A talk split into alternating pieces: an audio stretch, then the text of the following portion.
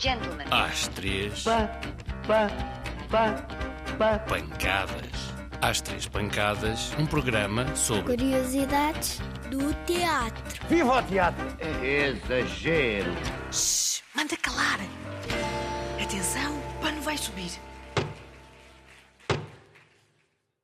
Olá, João. Olá, Caetano. O que é que fazes no teatro de marionetas? Ah, eu trabalho na parte da oficina da- das marionetas.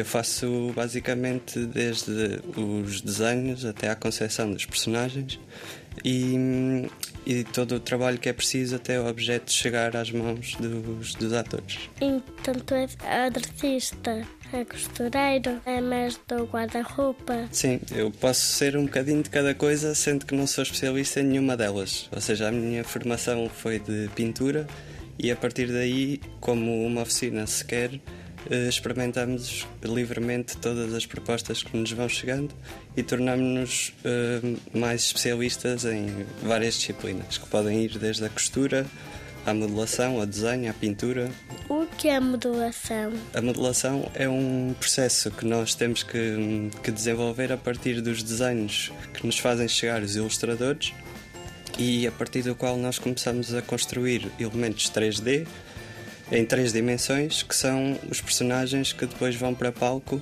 e que são utilizados no próprio espetáculo.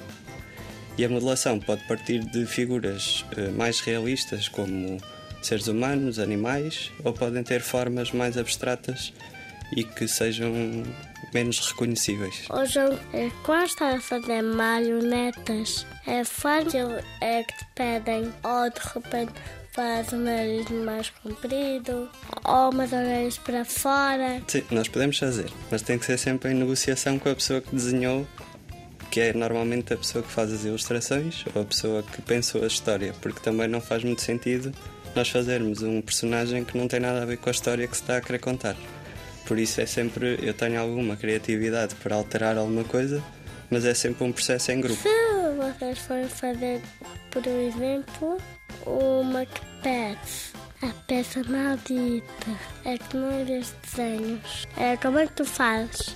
Sim, neste caso nós partimos sempre de desenhos feitos normalmente por ilustradores Ah, e a minha função será sempre pegar nesses desenhos, adaptá-los com a, a- a fazer um género de uma escultura em que podemos usar vários materiais e a partir daí tentar adaptar ah, o personagem que seria uma coisa rígida, como se fosse modelado em barro, e tentar articulá-lo para que ele possa servir os manipuladores que lhe têm que dar movimento. Temos que pensar sempre que estes personagens têm um movimento associado.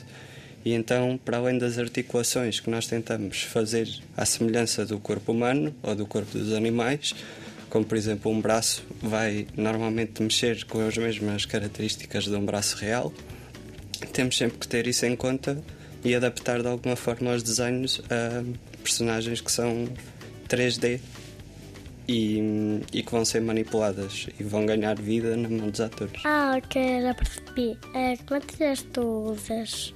Uh, temos vários tipos. Nós temos de ter sempre em conta que vamos trabalhar com uma pessoa que vai manipular um objeto e que vai, pode passar muito tempo a ter que segurar no objeto. Por isso temos que pensar a relação entre aquilo que ela vai fazer e o peso. Então, para isso, nós tentamos sempre adequar os materiais que vamos usar.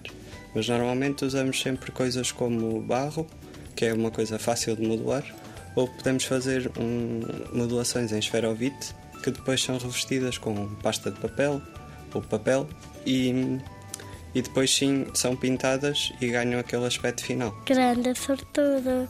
É, não tens que ir à escola e ainda passas o dia todo a fazer bonecos. Sim. Às vezes usas boneco de um espetáculo para outro.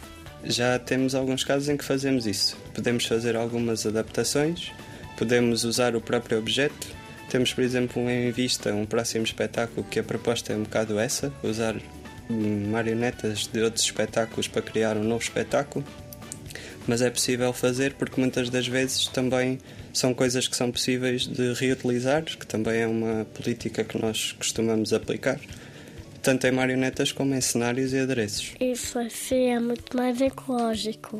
Já usas o mesmo boneco e mudas a roupa. Sim, podemos usar modelações que depois, na verdade, podemos sempre transformar. Podemos sempre acrescentar coisas, podemos fazer, como dizias há pouco, pôr o nariz maior, podemos mudar-lhes o guarda-roupa e elas parecem-se logo uma outra figura. Há mudanças de roupa em cena. Há mudanças de roupa em cena, mas normalmente mais feitas pelos atores. Não tanto das marionetas, mas por vezes também surgem. É mudar em roupa em marionetas em cena deve ser difícil. É muito mais difícil porque normalmente o trabalho que a costureira e a figurinista fazem desenha à medida da escala da marioneta e visto que tem que ser o ator a cuidar dela quase como de um boneco, é sempre mais difícil uh, fazer essa troca de roupa, mas é possível. João, pensava que de marionetas era aquelas barraquinhas pequeninas recortadas. Na nossa companhia, nós fazemos com que o ator um, apareça ao mesmo tempo da marioneta, muitas vezes. E isso, na verdade, é quase uma evolução daquilo que a maior parte das pessoas reconhece como uma marioneta convencional. Ou seja, se o fantoche será usar a mão dentro e percebe-se que essa é a ação do ator, nós propomos que ele interaja com os, os personagens de uma outra forma em que pode estar em contacto direto com eles. E essa será, se calhar, uma evolução do teatro de marionetas. Porque às vezes as marionetas são gigantes, não é? Essa é outra questão que nos chega à oficina muitas vezes, porque a questão da escala define aquilo que será a ideia do espetáculo. E se o personagem for muito grande, vai ser um bocado mais pesado e pode ser preciso que sejam vários atores a manipular essa marioneta. Se isso acontecer, nós temos que pensar de que forma é que vai ser confortável para duas ou três pessoas pegarem na marioneta. Então, isso são tudo questões que nos fazem chegar à oficina. Quantas pequeno o que é que gostavas de fazer? Eu sempre gostei de desenhar e acho que essa era sempre o... a atividade que eu mais fazia nos meus tempos livres. Palavrões. Como assim, Caetana? Tipo o quê? Palavras esquisitas. Estou a ver, estou. Coisas que nunca ninguém ouviu. Molde. Molde. O molde é, uma, é, um, é um objeto que é criado a partir de uma modelação que, por exemplo, pode ser feita em barro. Se tirarmos um molde, por exemplo, o mais normal é que seja em gesso. Esse molde possibilita que nós guardemos uma forma e que possamos fazer várias réplicas a partir dela. Podemos fazer vários positivos. A partir desses positivos, basta que alteremos a pintura do personagem para termos personagens diferentes.